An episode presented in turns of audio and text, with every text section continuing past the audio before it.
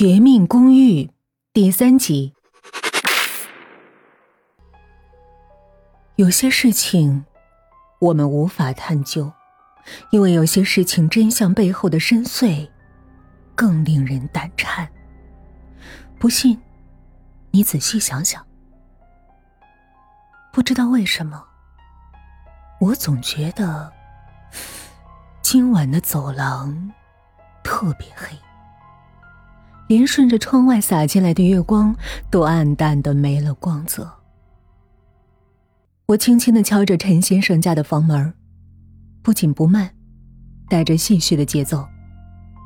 我知道，我的每一次敲击，都能刺激到陈先生和陈太太紧绷的神经。门开了，我看到陈先生惨白的脸色。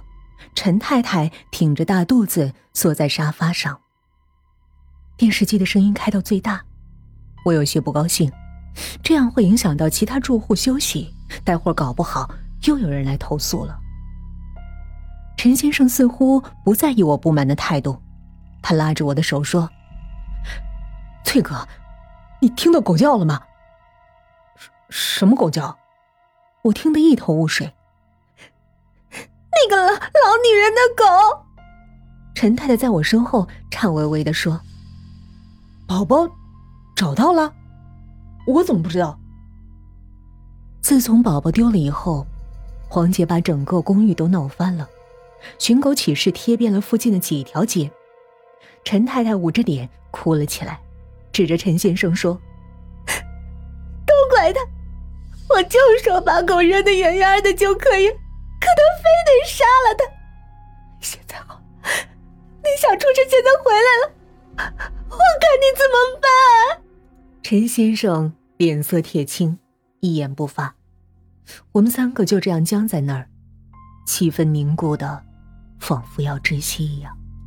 我看了看表，时间太晚了，保安室还需要人值班，你们早点睡吧，别胡思乱想了，尤其是陈太太。肚子里宝宝要紧，宝宝在此刻已经成了禁忌。陈太太打了个冷战。就在这时，门外传来两声若有若无的狗叫。陈太太捂着耳朵尖叫起来。这情形太诡异了，我不顾陈先生哀求的眼神，急忙离开了陈先生的家。我弄亮了走廊里的声控灯。现在能给我一点安全感的，也只有这微弱的光亮了。吱嘎一声，我的神经绷到了极限。隔壁黄姐家的门开了，黄姐散落的头发站在门口。说实话，她现在这样子比恐怖片里的女鬼还吓人。黄姐，这么晚了，你还没睡啊？我硬着头皮说。嘘，你听，是我的宝宝回来了。宝宝，宝宝。黄姐眼神涣散，笑着向我身后拍手。我下意识的闪开，我回头，身后没有宝宝，只有一个人影儿，一动不动的人影儿，是小吴。他又梦游了。这晚到底怎么了？诡异的事接二连三。我小心的从小吴身边走过，我尽量让自己的身体不要碰到他。与其说害怕，不如说我忌讳他。我觉得现在我和他已经是两个世界的人了。从他身边经过的时候，我看到他双眼紧闭，嘴角。却开始慢慢的微微上扬。他笑了，他居然笑了，这太奇怪了。如果他一直闭着眼睛，那他是如何来到这儿的？就像人类饲养牲畜一样，猪永远都不会理解人类供给他们的食物是为了在将来的某一天把它们。变成食物。那天，瑶瑶趴在保安室的办公桌上，一边写作业，一边等着老曹下班。王太太又拎着她的那个行李箱走了下来，就像是不成文的规定，她又给了我几张钞票。我知道，她是让我帮忙盯着王老板。果然，王太太走了没多久，王老板就带着王太太的妹妹回来了。阿翠，我老婆走了吗？王老板像往常一样问我，我微笑着点了点头。于是两个人上楼了。我算了算时间，王太太现在应该还没赶到机场。我急忙拨通了王太太的电话：“喂，王太太啊，你的妹妹和您的爱人回来了。您瞧，真是不巧，每次你们姐妹都错过了。您还没上飞机呢吧？”我努力克制自己的兴奋，用随意的语气说着。你先帮我盯着，我马上回去。王太太却丝毫不掩饰自己的怒气。挂了电话，我从抽屉里拿出一把锋利的水果刀。我问正在写作业的瑶瑶：“叔叔给你削个苹果好不好？”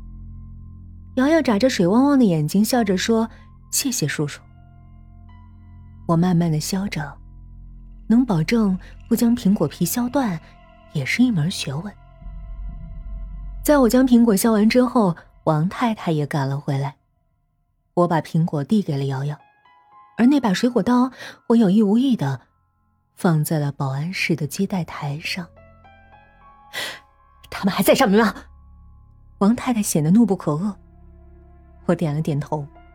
王太太果然注意到了那把水果刀，犹豫了一下：“这把刀能借我吗？我妹妹喜欢吃水果，但家里没有水果刀。”我慷慨的将水果刀递给了王太太，那把刀就是为她准备的。望着王太太怒火中烧的背影，她还没有意识到，其实是我害了她呀。傍晚，老曹接走了瑶瑶，办公室又变得死气沉沉了。王老板这时吃力的拖着一个大大的行李箱走了下来。我急忙上前帮他一起抬那个行李箱，王老板正要阻拦，我却没给他机会。我知道，没什么行李能让一个大男人抬得如此吃力，除了那里面藏着一具尸体。我刚才看见王太太回来了！我装作无意提起，明显感到王老板抖了一下。啊！啊，他们姐妹俩楼上聊天呢，我有事出去一趟。王老板不太自然的说着，我发现他西服手臂的位置上出现了殷红的一片血痕。我猜，那一定是王太太的杰作。我帮着王老板将行李箱放进了汽车的后备箱里。王老板向我道谢，我很想要回那把水果刀，不过我还是忍住了。反正那把水果刀，也是用王太太给我的钱买的。对了，我之所以这么确信行李箱里装的是王太太的尸体，是因为当天夜里王老板就带着他的情人，匆忙离开了公寓。正巧，电话响了，是小吴，他需要我帮他买一些生活用品和矿泉水。放下电话的时候，我忽然想到。我怎么才能确定给我打电话的小吴是清醒的呢？假如他是在梦游的时候给我打的电话呢？只是骗我过去。我不禁想起了他给我讲过的那个西瓜。